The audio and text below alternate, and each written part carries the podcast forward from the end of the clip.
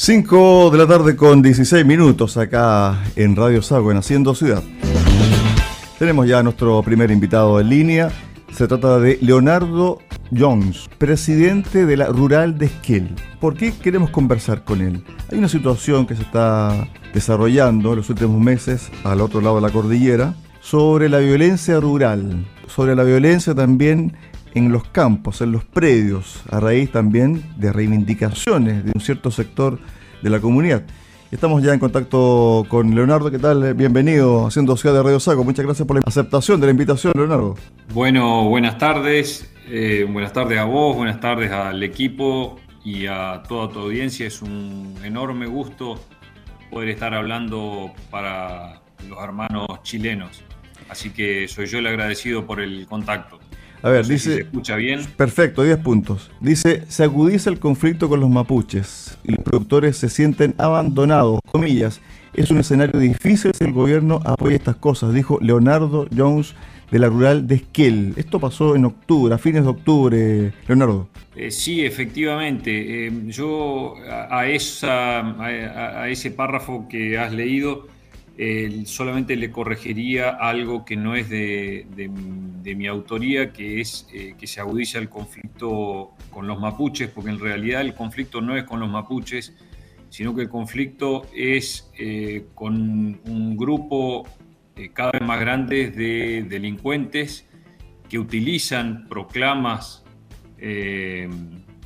mapuches para cometer un montón de delitos eh, y estamos hablando de una situación que, ustedes en Chile ya la viven en una magnitud muy superior y desde hace un poco más de tiempo. Eh, así que el, conflicto eh, ciertamente cada vez es mayor y, lo novedoso del, escenario actual es que el gobierno nacional, que administra el Estado desde hace dos años ya, eh, bueno, efectivamente, como yo lo decía, eh, apoya ideológicamente, materialmente, económicamente eh, a, los grupos más violentos que cometen desde usurpaciones de propiedades privadas y propiedades públicas también, le, están usurpando parques nacionales al propio Estado y además cometen actos de sabotaje desde las propias ciudades de nuestra región y desde los lugares donde están usurpando. Entonces, tenemos un escenario donde cada vez nos estamos acostumbrando tristemente a, que se queman instalaciones, eh, se cortan alambrados, se roba hacienda. Em, entonces, eh, bueno, es eh, lo que vos leías ahí, efectivamente es así en nuestra zona. A ver, para hacer un símil, en eh, Argentina se habla de resistencia central mapuche, RAM, y acá en Chile se habla de CAM, de la coordinadora Arauco Mayeco. Aparentemente hay similitudes en su actuar en términos violentos, en términos también de tomar banderas de lucha de comunidades, evidentemente que son mapuche, que llevan muchos años también esperando reivindicaciones, pero eso va por otra vereda, por otro camino. Por lo tanto, aquí también hay una similitud en formas de actuar. Ustedes ya tienen antecedentes, han conversado con organismos estatales de Argentina sobre si hay alguna relación entre la CAM, por ejemplo, y la RAM. Bueno, eh, hay eh, información a la cual uno, por supuesto, que no, accede, o no, yo no he tenido la posibilidad de acceder a esa información, pero es, público que hay comunicaciones entre ambos gobiernos eh, preocupados porque el problema trasciende la cordillera y es el mismo. Ahora, eh, hay, digamos, no hace falta investigar mucho para darse cuenta de que hay una estrecha relación entre lo que sucede en Chile y lo que sucede acá, porque eh, algunos actores con nombre y apellido conocido, digamos, eh, por ejemplo, Facundo Jones Walla, está cumpliendo una condena, él, él, es de acá de la Argentina, ha cometido, ha liderado, digamos, eh, estos grupos en los últimos años y ahora se encuentra eh, cumpliendo una pena en Chile por un delito de este tipo del cual fue encontrado culpable. Entonces, esa es una sola muestra eh, evidente y pública de que la cosa es la misma y, si bien, como estamos ante un, ante un fenómeno que, que no muestra la cara, que sino, sino más bien eh, se muestra encapuchado, en la clandestinidad, es un poco, por ahí un poco difícil decir, bueno, sí, es lo mismo la CAM eh, que la RAM, pero las proclamas son exactamente las mismas.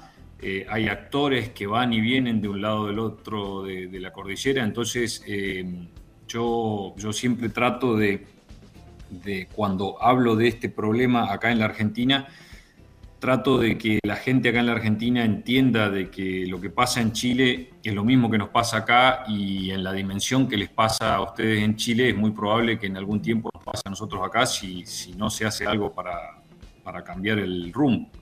A ver, para que la gente que nos está escuchando en Puerto Montt, en Osorno, principalmente y también a lo largo del sur del país, ¿cuáles son las reivindicaciones que solicitan estos grupos o este grupo en particular? Porque acá la CAM, ¿cierto? Dice queremos autonomía, autonomía territorial. ¿Ellos también están apostando a aquello? Sí, efectivamente, las proclamas, digamos, principales o más, más de fondo, son que están eh, tras la búsqueda de la conformación de una nación, Estado mapuche independiente del Estado argentino y del Estado chileno. Eh, entiéndase esto claramente, digamos, yo he estudiado mucho sobre esto y, atentamente sobre las proclamas y cada vez que hablan, bueno, ellos lo que quieren hacer es, una nación con, con norma aparte que no tenga nada que ver con el Estado chileno y el Estado argentino. Eso es en, las proclamas más, más profundas. Y, a raíz de eso le declaran la guerra al Estado chileno y al Estado argentino y ellos eh, transitan estos días, eh, digamos, y me estoy refiriendo a los grupos más violentos, ¿sí? Eh, transitan estos días como una guerra. entonces, ese, es el, si pudiéramos clarificar la posición más extrema que tienen estos movimientos. Después hay otras posiciones menos extremas, pero que no se separan definitivamente de los violentos. Entonces, ahí, eh, es donde eh, logran muchísima masa crítica, porque hay mucha gente que dice, bueno, no, lo de la guerra al Estado al Estado Nacional, al Estado argentino, al Estado chileno es una locura, pero digamos, tampoco se separan definitivamente de, estos grupos. Ahora, para que la gente también que vive en el sur, en la macro zona sur, digamos desde la Araucanía hacia el sur, que es la parte más roja que tiene el país en relación a este tema. En la parte argentina, ¿cuál es la zona roja conflictiva actualmente? está eh, compuesta por eh, la zona cordillerana y precordillerana de las provincias de Neuquén, Río Negro y Chubut. Eh, para hacer una, para, ubicarnos, acá en Chubut, yo estoy en la parte más al sur de toda esa zona, estamos más o menos a la altura de Puerto Montt. Y, bueno, después está la zona de Bariloche, a 400 kilómetros más arriba, y otros 400, 500 kilómetros más arriba está en Neuquén y, toda su zona de influencia. Eh, es, una zona de unos mil, mil y algo de kilómetros de, largo, de norte a sur, por unos 200, 300 kilómetros, eh, pero hacia el este, que eh, tiende a ampliarse eh, porque cada vez nos vamos enterando de que ahí empieza a haber conflictos, sobre todo en Río Negro, cada vez más al este. Hay otra cosa que es muy importante que, hay que reconocerlo. los pueblos originarios, esto lo digo en particular por la Argentina, no, no opino sobre, sobre la historia y la actualidad de Chile, pero en la Argentina los pueblos originarios han sido eh, relegados eh, durante, durante toda, toda la, desde la creación del Estado Nacional hasta los días de hoy. Y todos los descendientes de pueblos originarios, o en su gran mayoría, han vivido y viven la marginación, eh, el desprecio, la xenofobia, eso es una realidad, eso es una realidad absoluta que se vive hasta el día de hoy. Habemos muchos que, que, que, vivimos eh, y convivimos con descendientes de pueblos originarios, con, con gente que, se, digamos, con, mapuches, con tehuelches, y, y, hace falta, digamos, más allá de las actividades individuales que tengamos, que pueda tener cada uno, hace falta que el Estado reconozca definitivamente que ha habido una marginación durante mucho tiempo. Eh, lo, que, lo que el Estado hace actualmente no va en esa línea. El Estado, en vez de reconocer eh, toda esa historia y generar políticas que realmente eh, generen inclusión para que esas personas se puedan desarrollar de la misma manera que me puedo desarrollar yo o mis hijos en el medio de la sociedad, lo que hacen el Estado Nacional Argentino es apoyar a los grupos más violentos. Entonces es, el camino equivocado. Eh, entonces, al, al, no generar políticas reales para que la gente eh, se pueda desarrollar e incluirse en, la sociedad, los mandan más a la marginalidad y estas propuestas violentas encuentran, sobre todo en las juventudes marginadas, un, caldo de cultivo eh, muy, muy grande. Nuestro, país además está pasando por una crisis eh, económica enorme, entonces todo hace, todo agrava la situación y, le da mucho más, eh, digamos, más posibilidad de que esto crezca. Estamos con Leonardo Jones, presidente de la rural de Esquel, en Chubut, a raíz de la violencia rural también que se vive en eh, ese país hermano trasandino. ¿Ustedes han tenido contacto con sus colegas, con los gremios agricultores de la zona sur de Chile? no, la verdad que no. He tenido contacto en, algunos momentos con, bueno, con, algunos eh, dirigentes eh, de, no, recuerdo bien en este momento el nombre, pero hace algún par de años, eh, pero no hemos trabajado y creo que es un tema que, que debemos proponer para avanzar, trabajar esto de manera integrada con y no solamente con los agricultores, sino que este, este problema ya atraviesa la frontera. mucho más a la sociedad y a otras actividades que, a los agricultores, entonces me parece que es, absolutamente necesario, nosotros lo estamos haciendo acá en la Patagonia Argentina, nos estamos vinculando y organizando con otros sectores de la comunidad para trabajar este tema y creo que es una necesidad hacerlo de la misma manera con la gente de Chile. Respecto al tema de la seguridad, eh, ¿hay temor en eh, los agricultores de Chubut? ¿Hay temor también en la gente de Neuquén, de Río Negro? ¿Se están armando incluso, eh, Leonardo? no, no, la, gente no se está armando a raíz de esto, pero sí hay temor.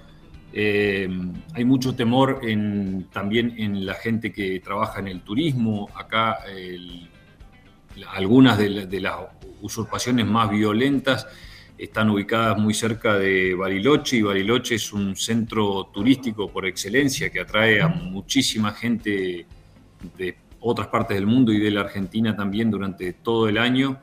Entonces eh, hay, hay miedo, eh, tampoco le voy a exagerar y le voy a decir que hay, que, hay un miedo generalizado en toda la sociedad porque le estaría... Eh, le estaría agrandando mucho eh, la, sensación de la gente.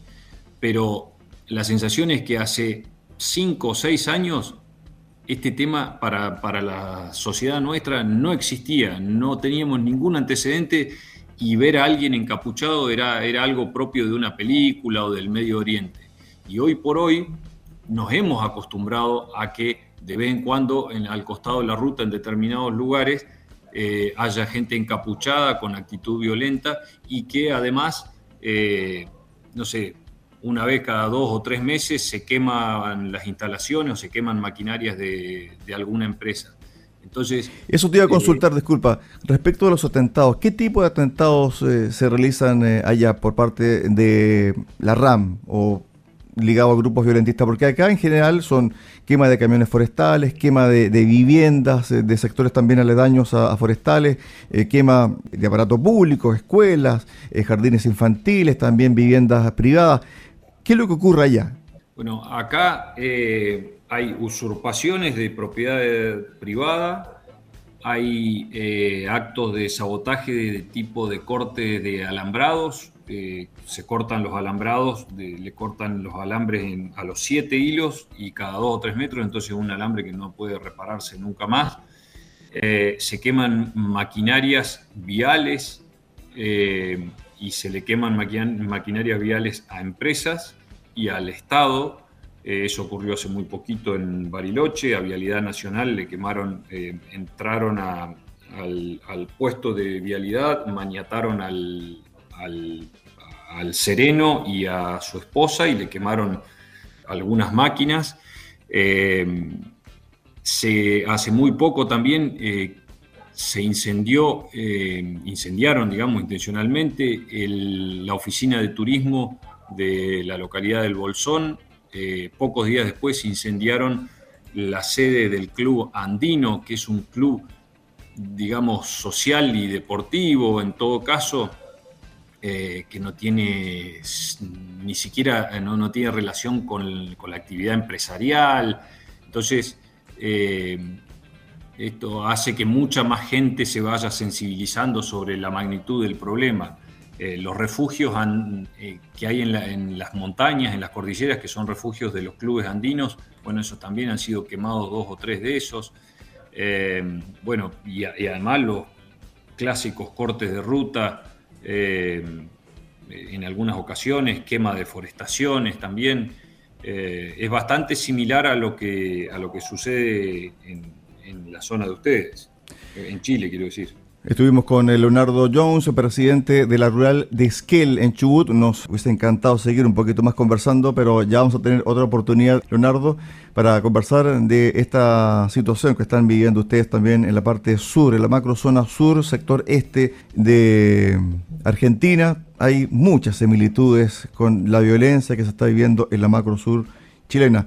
Un abrazo desde el otro lado de la cordillera, Leonardo. Bueno, muchísimas gracias por el llamado, un saludo a toda la audiencia y bueno, espero que podamos trabajar este tema para encontrar soluciones pacíficas y, duraderas. muchísimas gracias. Ok, un abrazo, chao, chao.